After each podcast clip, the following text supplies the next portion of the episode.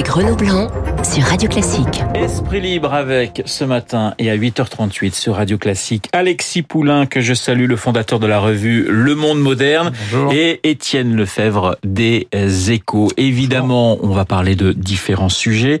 Euh, évidemment, le grand sujet reste la réforme des retraites. Réunion ce matin à Matignon. Étienne, ça sert à quoi cette cette réunion entre quelques ministres et euh, le chef du gouvernement qui revient du Il est, selon la presse écrite, reposé, en pleine forme. Qu'est-ce qui peut se passer? Ben, ça, cherche, ça, ça vise d'abord à montrer que le gouvernement euh, cherche pas à jouer la montre, euh, le, le, pourrissement. Euh, et après les vœux d'Emmanuel Macron euh, demandant une solution plus rapide. Un le compromis rapide, premier, voilà. Le Premier ministre a, a, a, en a tiré les leçons. Donc ça, il prépare la réunion du 7, euh, du 7 où le, au ministère du Travail, on va rentrer vraiment dans le cœur du sujet parce que Là, euh, on parle que de négociations catégorielles. Un coup, c'est les pilotes, un coup, c'est la, la, SNCF. Il y a un moment, il faut euh, revenir au cœur de la réforme et ce, cette prise en compte de la pénibilité des métiers, des carrières. Euh, arrêter d'être dans le catégoriel et se dire, bah, finalement, si on va dans un régime universel, il faut des règles soient les mêmes pour tout le monde, de critères d'exposition à la pénibilité ou les fameuses carrières longues pour ceux qui ont commencé à travailler tôt. Et dans ce cas-là, si on met un âge pivot à 64 ans, euh, qu'est-ce qu'on fait pour ces gens qui ont commencé à travailler tôt et qui aujourd'hui peuvent partir à 60 ans? Est-ce que c'est 60 ans, 61 ans, 62 ans? Et pour ceux qui ont eu été exposés, qui ont fait du travail de nuit, etc., est-ce qu'il faut améliorer euh, les, trimestres qu'on donnait et là on va passer en point par rapport aux règles d'avant ou pas? Et donc euh, sortir de, ce piège euh, de la négociation profession par profession, où finalement euh, c'est un peu le jeu des dominos dont parlait Emmanuel Macron lui-même. Et, et il voulait pas, à Rodez, il voulait pas rentrer dans ce jeu-là parce qu'il voyait bien que c'était mortifère pour le gouvernement. Donc il est temps de reprendre la, la discussion générale. Sauf qu'on a quand même l'impression qu'on rentre un peu dans ce jeu de domino, mais et, et surtout Absolument. on voit, on voit euh, Alexis Poulain, on voit les professions libérales qui entrent dans la danse. Mmh. C'est-à-dire que euh, finalement, euh, j'écoutais Nicolas Bouzou qui était mon invité euh, il y a quelques quelques minutes euh, sur Radio Classique, dis, disons finalement ça va plutôt mieux aujourd'hui pour le gouvernement qu'il y a quelques semaines. Et pourtant, on voit aujourd'hui des professions qu'on aurait pu penser au départ favorables à une réforme entrer entrer dans la danse. Est-ce que ça ça ne rend pas le jeu encore plus difficile pour Édouard Philippe, euh, Alexis? Oui, évidemment. Surtout que là, on parle de, de caisses qui sont euh, à l'équilibre, euh, qui ont été bien gérées, qui ont été bien gérées, oui. et où évidemment on a l'impression qu'on met la main sur un, un magot et qu'il y a quelque chose de totalement injuste. Et les avocats, bien sûr, euh, font, font partie de, de, de ces caisses-là. Euh, ce, ce, problème de l'universalité, ben, c'est en fait une, une, réforme qui a été faite de manière très idéologique, sans se rendre compte qu'effectivement on est très inégaux par rapport au métier qu'on a, euh, par rapport euh, à la vie qu'on a, et que c'est bah, du cas par cas. Et s'il y a des régimes spéciaux, c'est pas pour rien, c'est pas pour faire plaisir. Il y a eu certes d'excellentes négociations euh, lorsqu'ils ont été mis en place, euh, mais il y, y, a, quelque chose aussi de l'ordre du, du, du, normal parce que on n'a pas la même espérance de vie compte tenu des, des, métiers, de la pénibilité des métiers, comme on le disait.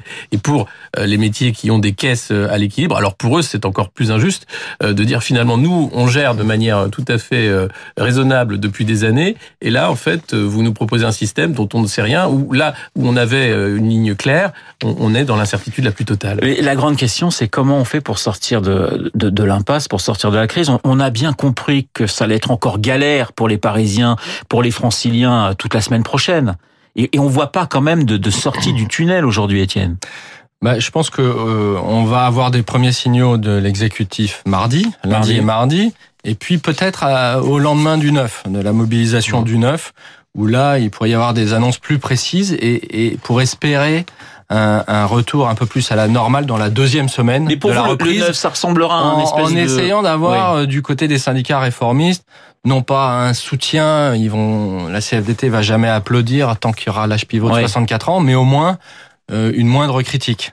Ça Et- ressemblera à un baroud d'honneur ce 9 janvier pour vous, à votre avis, et puis ensuite ça va se dégonfler ou, ou, ou finalement c'est peut-être parce qu'il y a toujours la, la tentation de faire pas encore entrer le, baroud d'honneur. hein. Ouais. Je pense que ça Ouais. va être encore important et il y en aura certainement euh, d'autres mobilisations qui seront faites euh, plus loin où là peut-être il y aura du, du baroud d'honneur, mais on n'en est, pas encore là. On n'en est Non. pas encore là. Le gouvernement il mise quand même c'est vrai parce que la grève elle dure dans les transports et qu'il y a quand même jours, en 31 effet jours. une baisse euh, et c'est logique des taux de grévistes. Donc là-dessus, euh, ça, ça- il y aura peut-être un- une recrudescence pour euh, la journée du 9 notamment, mais ensuite c'est vrai que ça devrait quand même diminuer. Sur les indépendants, je voudrais revenir rapidement. on vous donne la parole après, Alexis, vous inquiétez Euh, pas.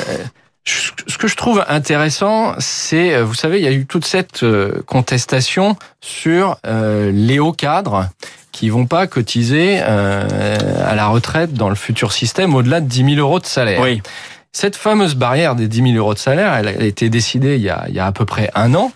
Et à l'époque, ce sont ces régimes indépendants, les avocats, les, Mmh. les notaires, les médecins, etc., qui ont hurlé en disant, oh là là, 10 000 euros, c'est beaucoup trop élevé. Vous allez nous tuer, vous allez tuer nos régimes, parce que nous, on voudrait que la barre soit beaucoup plus basse pour qu'il y ait un régime de base par répartition, un socle minimal euh, beaucoup plus bas, et que au-delà de ce socle, on puisse continuer d'avoir nos caisses propres, nos régimes propres, nos règles propres, avec nos réserves, notre pouvoir, etc. Donc c'est très paradoxal parce que le 10 000 euros était considéré comme beaucoup trop élevé oui. et un choix. Alors qu'aujourd'hui, il est contesté dans l'autre sens en disant oh là là, on fait un, cadeau au, cadre, euh, alors qu'en réalité, la, critique euh, au départ portait plutôt du côté des indépendants sur ce 10 000 euros est, est trop élevé. Alexis. Oui, bah c'est c'est cette difficulté de satisfaire tout le monde euh, dans un régime universel qui n'a d'universel que le nom. Et, et on, on- je pense pas que le neuf soit soit un baroud d'honneur. Effectivement, quand on voit le- le- l'ampleur encore de la mobilisation, les caisses de grève aussi qui sont amendées où les gens donnent encore beaucoup d'argent pour soutenir cette grève, euh, et, et que la négociation, bah, finalement, ne fait que commencer. Ce qui est étonnant, c'est qu'après voilà le, le rapport de le voir, on, on recommence une négociation. On ne sait pas quand est-ce que celle-ci va, va finalement Donc on conclure. est toujours dans un énorme problème de méthode. C'est-à-dire qu'il y a- il y a, le, le- le fond de la réforme et puis il y a la forme qui est assez catastrophique depuis des semaines et des semaines. Ah bien, en termes de négociation euh, paritaire, c'est quelque chose de catastrophique. C'est la plus longue grève qu'on ait connue euh, depuis euh, 68 et, et, et même en 95, on a vraiment dépassé les scores. Et, et derrière, la la façon dont, dont tout ça a été géré, entre la trêve seulement d'un côté du gouvernement, mais pas des syndicats, on aurait pu profiter hein, de, de cette période de fête pour se mettre d'accord, se mettre autour d'une table. La façon dont Édouard Philippe a, a mis euh, l'âge pivot à la dernière minute euh, Ouais. dans la bataille, euh, alors qu'il était dans le rapport d'Elvois, certes, mais mais il il y a quand même toute une façon de faire qui pose question sur pourquoi après deux ans de négociation, on en arrive à ce blocage-là, alors que ça partait plutôt bien puisqu'on avait pris le temps de la parole de la négociation. Donc là, je- moi, je comprends pas comment on en arrive là. Étienne, pourquoi ça, ça- c'est un problème d'homme entre entre la CFDT, entre Berger et Macron? Pourquoi ça bloque autant entre le gouvernement qui veut réformer et un syndicat qui passe pour un syndicat réformateur? Alors ça va au-delà des retraites, oui. Il y a bon personnellement, euh, sans doute que les, les deux ça, Ça passe pas ça, ça passe pas. euh, Mais pourquoi ça passe pas C'est sur des questions de fond. Hum. Hein, c'est sur la, la, la vision que aussi le chef de l'État a du, du rôle du paritarisme et des Hum. syndicats, qui n'est pas la même euh, que Laurent Berger. Et puis il y a des dossiers, euh, en particulier sur l'assurance chômage, euh, qui sont restés en travers de la gorge de la CFDT. Après, il y a un autre point clé interne à, à la CFDT, c'est que sur le dossier des retraites et sur les questions d'âge de la retraite, historiquement, euh, c'est un, un chiffon rouge pour le syndicat et qui a payé en 2003 en soutenant la réforme Fillon euh, un lourd tribut euh, en perdant euh, beaucoup d'adhérents. Oui. À à l'époque, il s'agissait d'augmenter la durée de cotisation et pas l'âge de la retraite, mais quand même, ça avait fait des dégâts.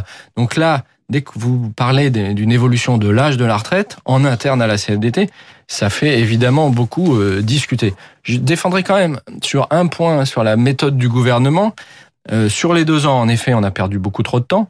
Sur le fait qu'il y ait des négociations tous azimuts euh, au niveau national et puis ensuite ministre par ministre et profession par profession, entreprise par entreprise, ça, il, le gouvernement l'avait dit dès le mois de septembre, au lendemain de, de, Mmh. de le voir même en juillet, il avait dit attention, euh, c'est un régime universel très compliqué, il va falloir négocier Oui. avec les enseignants, Blanquer devra négocier avec les enseignants, à la SNCF, on va négocier entreprise par entreprise. Ça, c'était revendiqué en septembre. Et à l'époque, tout le monde avait dit oui, mais là, il cherche à noyer le poisson, à gagner du temps. C'était pas tout à fait vrai. Le gouvernement savait qu'il allait, y avoir des négociations très Alors aujourd'hui, à peu près tous les partis politiques, à l'exception de la République en marche, est contre euh, la réforme. Les polémiques se multiplient. La dernière en date, eh bien, c'est la Légion d'honneur accordée à euh, Jean-François Cirelli, officier de la Légion d'honneur, puisqu'il avait déjà la Légion d'honneur. Est-ce que pour vous, c'est une maladresse, une faute, ou c'est un, un, non-sujet? Pour moi, c'est un non-sujet. Euh, je trouve qu'on est, euh, on est vraiment euh, à rechercher des, des, des symboles, des boucs émissaires, des, des... alors BlackRock, ça coche toutes les cases. C'est le, c'est le, le, monde de la finance américain, donc évidemment, euh, c'est le grand Satan et qui tire les manettes. C'est, il y a un côté complotiste dans cette histoire, alors que Évidemment, euh, ils font du lobbying BlackRock, mais comme tous les groupes bancaires ou d'assurance français qui sont beaucoup plus puissants euh, dans l'épargne retraite en France et qui ont beaucoup plus d'intérêt. Donc pourquoi on cherche à montrer celui-là à ce moment-là? En plus, Écoutez, s'il si, s'agissait de, de, de, de, de remercier quelqu'un, ben ça serait à BlackRock de, de remercier le gouvernement et, et, pas l'inverse. Donc on, on, et puis la personne dont on parle, Monsieur Cirelli, est quand même euh, sur son profil, euh, c'est un, grand commis de l'État qui a fait toute sa carrière dans, dans le public, secrétaire général adjoint de l'Élysée. Donc franchement, je, je, je trouve qu'on on, on, il y a un vrai débat à avoir, en effet, sur euh, les hauts revenus, est-ce qu'ils doivent contribuer ou pas dans le système de retraite? Est-ce qu'il faut plus de capitalisation ou pas? Comment développer l'épargne retraite en France? Au-delà du fait que euh, aujourd'hui l'épargne elle, va vers de l'assurance vie peu productive sur des obligations d'État, elle va pas vers les entreprises françaises, il y a un vrai débat à avoir là-dessus.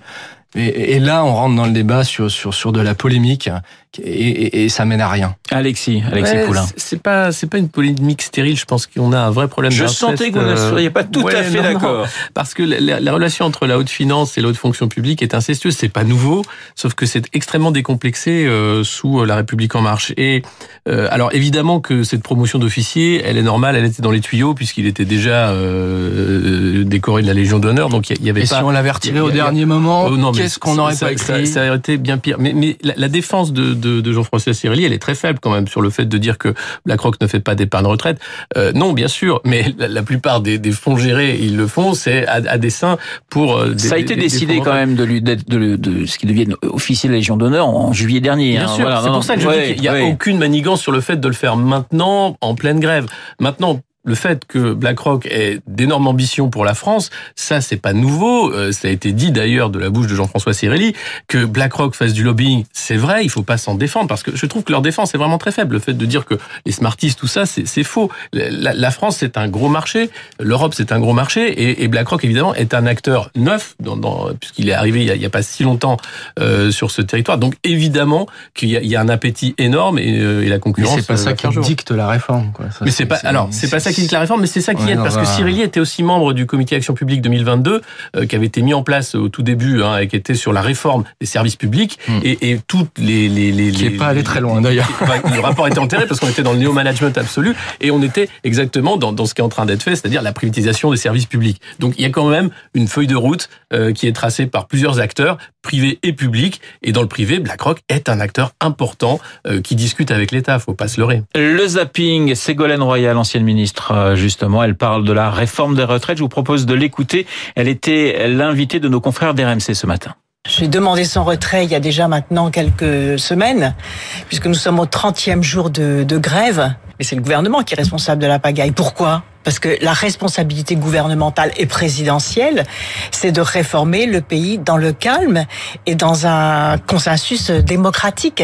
Sibeth Ndiaye, elle était sur France 2, la porte-parole du gouvernement, se dit optimiste, on l'écoute. Une réforme de justice pour ceux qui sont ce que j'appellerais moi de manière presque provocatrice les prolétaires d'aujourd'hui. Ceux qu'on regarde pas. C'est euh, la femme de ménage qui s'est levée ce matin à 4 heures du matin, qui a galéré parce qu'elle n'avait pas de transport et qui, euh, à la fin de sa carrière professionnelle, devra sans doute aller au-delà de 64 ans, peut-être 65, peut-être 66, peut-être 67. Petite question, est-ce qu'Emmanuel Macron doit, doit rencontrer, si, si le blocage persiste, si la crise euh, se poursuit, est-ce qu'il doit euh, rencontrer les leaders des différents partis politiques ou ça ne sert à rien? Alexis si, si ça devait durer euh, au-delà de ça, je pense qu'il y, y, a déjà une première phase qui est euh, la phase gouvernementale avec Édouard Philippe qui est en première ligne et les partenaires sociaux, les différents syndicats. Euh, le fait après d'avoir de, un, un, moment politique, euh, si la crise devait se poursuivre, si on ne trouvait pas d'issue à la fin du mois de janvier, éventuellement, oui, il va falloir commencer à, à penser à faire quelque chose, à avancer autrement euh, que dans le blocage tel qu'on le voit aujourd'hui. Alors l'autre grande affaire qui, qui intéresse beaucoup la presse et j'espère les Français, c'est l'affaire Carlos Ghosn. Qu'est-ce que ça vous Qu'est-ce que ça vous inspire Donc cette fuite euh, du Japon vers le Liban avec des communiqués tous les jours pour dire qu'il a organisé euh, tout seul sa fuite, Interpol qui lance un mandat international, un, un, mandat contre contre sa personne. De toute façon, il peut pas être extradé euh, vers le Japon. Voilà. Qu'est-ce que franchement, Étienne Lefebvre, euh, vous vous dites de toute façon, connaissant le personnage, on pouvait s'attendre à un espèce de, de nouvel épisode aussi romanesque? Ah ben là, faut déjà, faut, faut, faut préparer le, le film déjà, oui. le long métrage, parce qu'à Hollywood, là, comme scénario. Il, le scénario est presque improbable, mais on connaît pas encore d'ailleurs, euh, loin de là, l'issue euh, et puis même le, ce qui s'est passé exactement.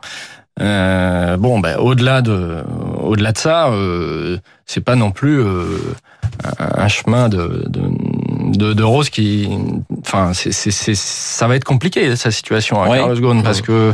Mais mais mais va, Libanais au Liban, va... ça va être compliqué. Oui, euh, d'abord pour euh, aller je dans qu'il a trois nationalités, ouais, la nationalité française, bon, d'abord, d'abord pour aller dans d'autres pays, il faudra faire attention. Euh, c'est, une vie de fugitif international qui, qui l'attend euh, pour pour les prochaines années. Hein. C'est pas non plus euh, si simple. Et puis même au Liban aujourd'hui. Bon, il y a, y a, les Libanais sont assez divisés sur la question. Oui, c'est vrai. Il y a un côté fierté parce que c'est un homme qui est, qui est du, du, pays qui, qui, a réussi, qui a aussi investi là-bas, donc y a, il y a, ça, ça, ça, joue.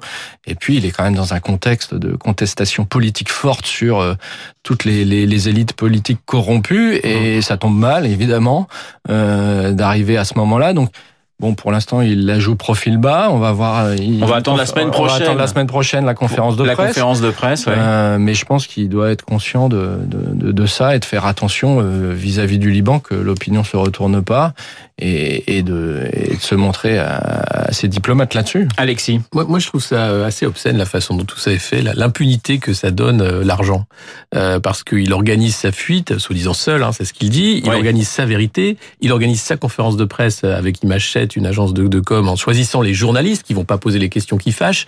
Il y a quelque chose, et, et dans le même temps, Interpol lance un mandat d'arrêt. Et, et, tout ça paraît normal. Euh, c'est un fugitif. Il était euh, aux mains de la justice japonaise, ça lui plaisait pas, donc il s'enfuit. Pardonnez-moi juste de vous couper. À, à, votre place hier, on avait un, un, un, avocat, un avocat célèbre, hein, Patrick Glugman, qui disait finalement, oui, mais attention, la justice japonaise, c'est pas la justice française, et ah on non. peut comprendre, on peut comprendre qu'il ait eu envie de, de, de, de filer. Mais c'est un fugitif, et, ouais. et, et on, on, ne fuit pas la, la, justice. Il est attaqué sur Nissan. Peut-être que ça arrange beaucoup de monde qu'il n'y ait pas de procès Nissan, parce que derrière, j'imagine qu'il n'est pas le seul à avoir. Euh, Alors il y aura sans doute quand même un procès Nissan il y au Japon. Sans hein. doute un procès Nissan au Japon, mais sans Carlos Ghosn, ça va, ça va peut-être, euh, oui. ça arrange peut-être quelques-uns des, des, partenaires. Mm. Euh, donc il y a quelque chose qui est vraiment obscène de l'ordre de l'impunité euh, et le message donné, je fuis l'injustice. Imaginez à tous les gens qui sont en préventive aujourd'hui, bah, ils ont qu'à fuir l'injustice de la même façon que Carlos Ghosn. Hein. Et il va régler ses comptes avec, on va dire, un certain nombre de personnalités françaises, des ministres de l'économie, des anciens ministres de l'économie qui aujourd'hui sont à l'Élysée. À votre avis, Étienne? Je suis pas sûr. Je pense qu'il va, il va, il va, il va avant tout se défendre oui. euh, par rapport aux accusations et il va répéter ce qu'il dit depuis des mois, mais cette fois-ci avec une liberté de, de, parole plus complète. La difficulté, c'est que comme il n'y aura pas de procès, euh, ou peut-être s'il y en aura un au Liban, on va voir, mais ça sera euh, parole contre parole et que donc euh, jusqu'à présent, il, alors il, s'était défendu euh, sur certains points précis, sur d'autres, il, il n'avait pas encore eu d'explications de, précises, donc je pense qu'il il va développer ça. À plus long terme, euh, ce, que, ce, qui, ce qui peut être redoutable euh, pour, pour Renault et puis pour l'alliance Renault-Nissan, euh, parce qu'il faut pas oublier qu'il y a des enjeux économiques mmh. considérables, ça serait qu'il il revienne régulièrement par son pouvoir de la parole à commenter ce qui se fait de bien ou pas dans l'entreprise. Et ça, je pense que du, du côté de Renault, on, on redoute un, un peu ce, ce, qui pourrait se passer les prochains mois. Alexis, c'est le risque Il va falloir surveiller l'action, oui, Ouais. c'est le risque, mais c'était, euh, euh, mais, mais tout part de, de, de cette prise aussi de de, euh, d'action par l'État français euh, lancée par Emmanuel Macron euh, sur Renault et qui, qui fâche Nissan, le partenaire. Euh, ça vient de là. Donc effectivement, c'est à ça que vous faisiez allusion en parlant de cet ancien ministre de l'économie Oui. avec qui il voudrait peut-être régler des comptes. Euh, mais mais sur sur le, le cas de l'entreprise aujourd'hui, bon, ben, il y a une nouvelle direction euh, qui qui est aux affaires. Carlos Ghosn, il doit organiser sa défense, euh, s'occuper de son intérêt personnel. Je pense que Renault, c'est du passé pour lui. Esprit libre avec ce matin Alexis Poulain, le fondateur de la revue Le Monde Moderne et Étienne Lefebvre des Échos. Merci messieurs d'avoir été ce matin dans le studio de Radio Classique. Il est euh, 8h58. Dans un instant et juste avant 9h, euh, eh bien, la météo et qui sera suivie donc de l'essentiel de l'actualité.